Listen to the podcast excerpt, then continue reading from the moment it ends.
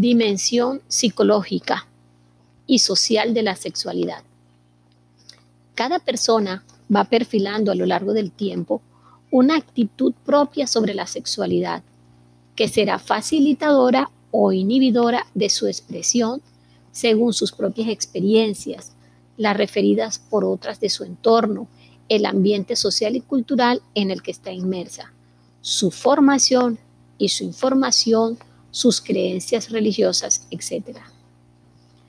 A la vez, y es de forma inevitable, que se transmita a su entorno una imagen basada en su conducta o sus opiniones que pueden ser coincidentes o no con su íntima realidad. Desde la infancia, las primeras actitudes hacia el sexo permanecen de manera inalteradas. Se basan en lo que nosotros oímos, los que percibimos, aquellas creencias, aquellas información que hemos recibido de nuestros educadores, como son nuestros padres, nuestros maestros, eh, los compañeros de clase.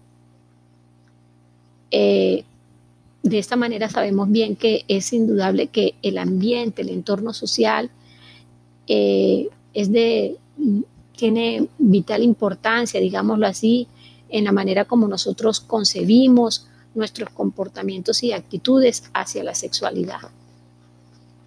Cuando surgen problemas sexuales, por leves que estos sean, generan en el individuo reacciones de ansiedad, inseguridad, miedo al fracaso, y repercuten en la pareja, que puede responder adoptando diversas actitudes, ya sea a veces comprensivas o por el contrario pueden ser actitudes repulsivas o de rechazo. Pero en general no son indiferentes ante estas reacciones. Así pues, la dimensión psicosocial de la sexualidad conjuga factores psicológicos con las, como las emociones, ideas, actitudes personales y como factores sociales que tienen que ver con esa influencia del entorno y, y todo lo que nos rodea, que nos afecta en un momento dado.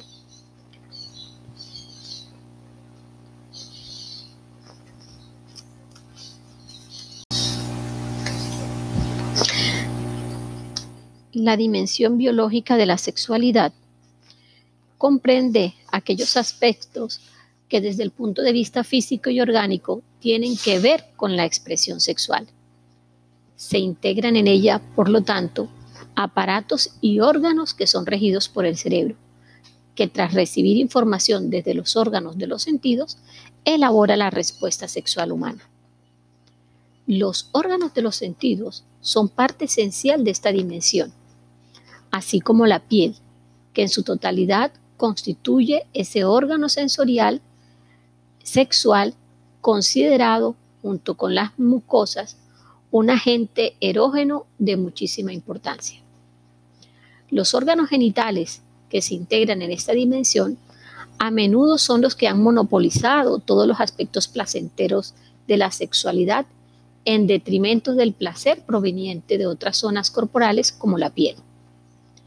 Esto es muy evidente en el hombre, que en lo cual no ha sido tan importante para la mujer, en quien se reconoce eh, en la piel esa gran sensibilidad de las zonas no genitales, lo que hace que sea mucho más sensible a estímulos táctiles como besos y caricias.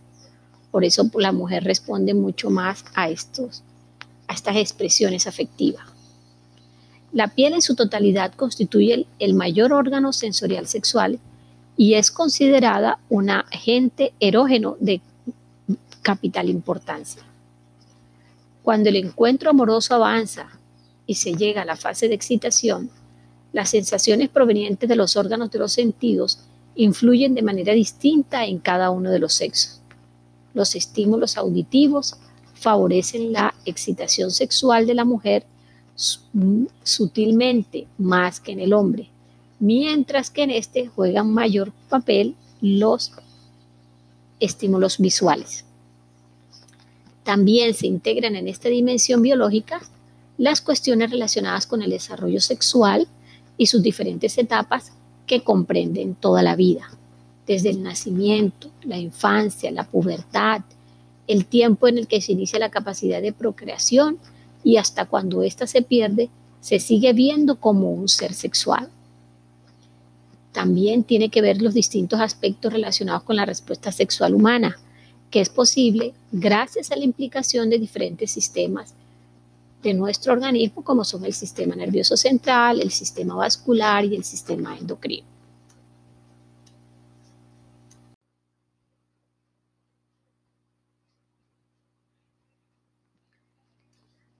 La sexualidad es el conjunto de condiciones que caracterizan el sexo de cada persona o animal. Desde el punto de vista histórico, cultural, es el conjunto de fenómenos emocionales, de conducta y de prácticas asociadas a la búsqueda de emoción sexual que marcan de manera decisiva el ser humano en todas y cada una de las fases determinantes de su desarrollo. Durante siglos se consideró que la sexualidad en los animales, incluyendo al ser humano, era de tipo instintiva. En esta convicción se basaron las teorías para fijar las formas no naturales de la sexualidad, entre las que se incluían todas aquellas prácticas no dirigidas a la procreación. Sin embargo, hoy se sabe que algunos mamíferos muy desarrollados, como los delfines o algunos pingüinos, presentan un comportamiento sexual diferenciado que incluye, además de homosexualidad, observada en más de 1.500 especies animales son variantes de la masturbación. La sexualidad es un aspecto central en la vida de las personas. Durante muchos siglos se la ha considerado exclusivamente desde el paradigma biologicista, reduciéndola a la genitalidad y estandarizando binomios entre formas naturales y no naturales de la sexualidad entre las que se incluían todas aquellas prácticas no dirigidas a la procreación. Sin embargo, hoy en día vemos a la sexualidad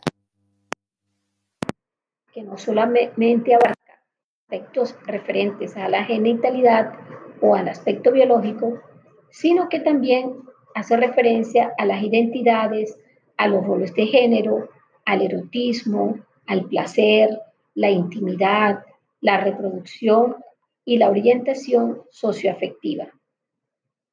De acuerdo con la Organización Mundial de la Salud, la sexualidad humana se define como un aspecto central del ser humano, que abarca los referentes, como ya lo había dicho anteriormente, a lo que tiene que ver con el sexo, con sus roles, roles de género, social, sexual, el erotismo, tiene que ver con la parte íntima, tiene que ver con la orientación sexual y tiene que ver cómo esa elección que uno hace eh, con su pareja, o sea, que la persona que para uno o aquel objeto que va a ser para uno de grata satisfacción.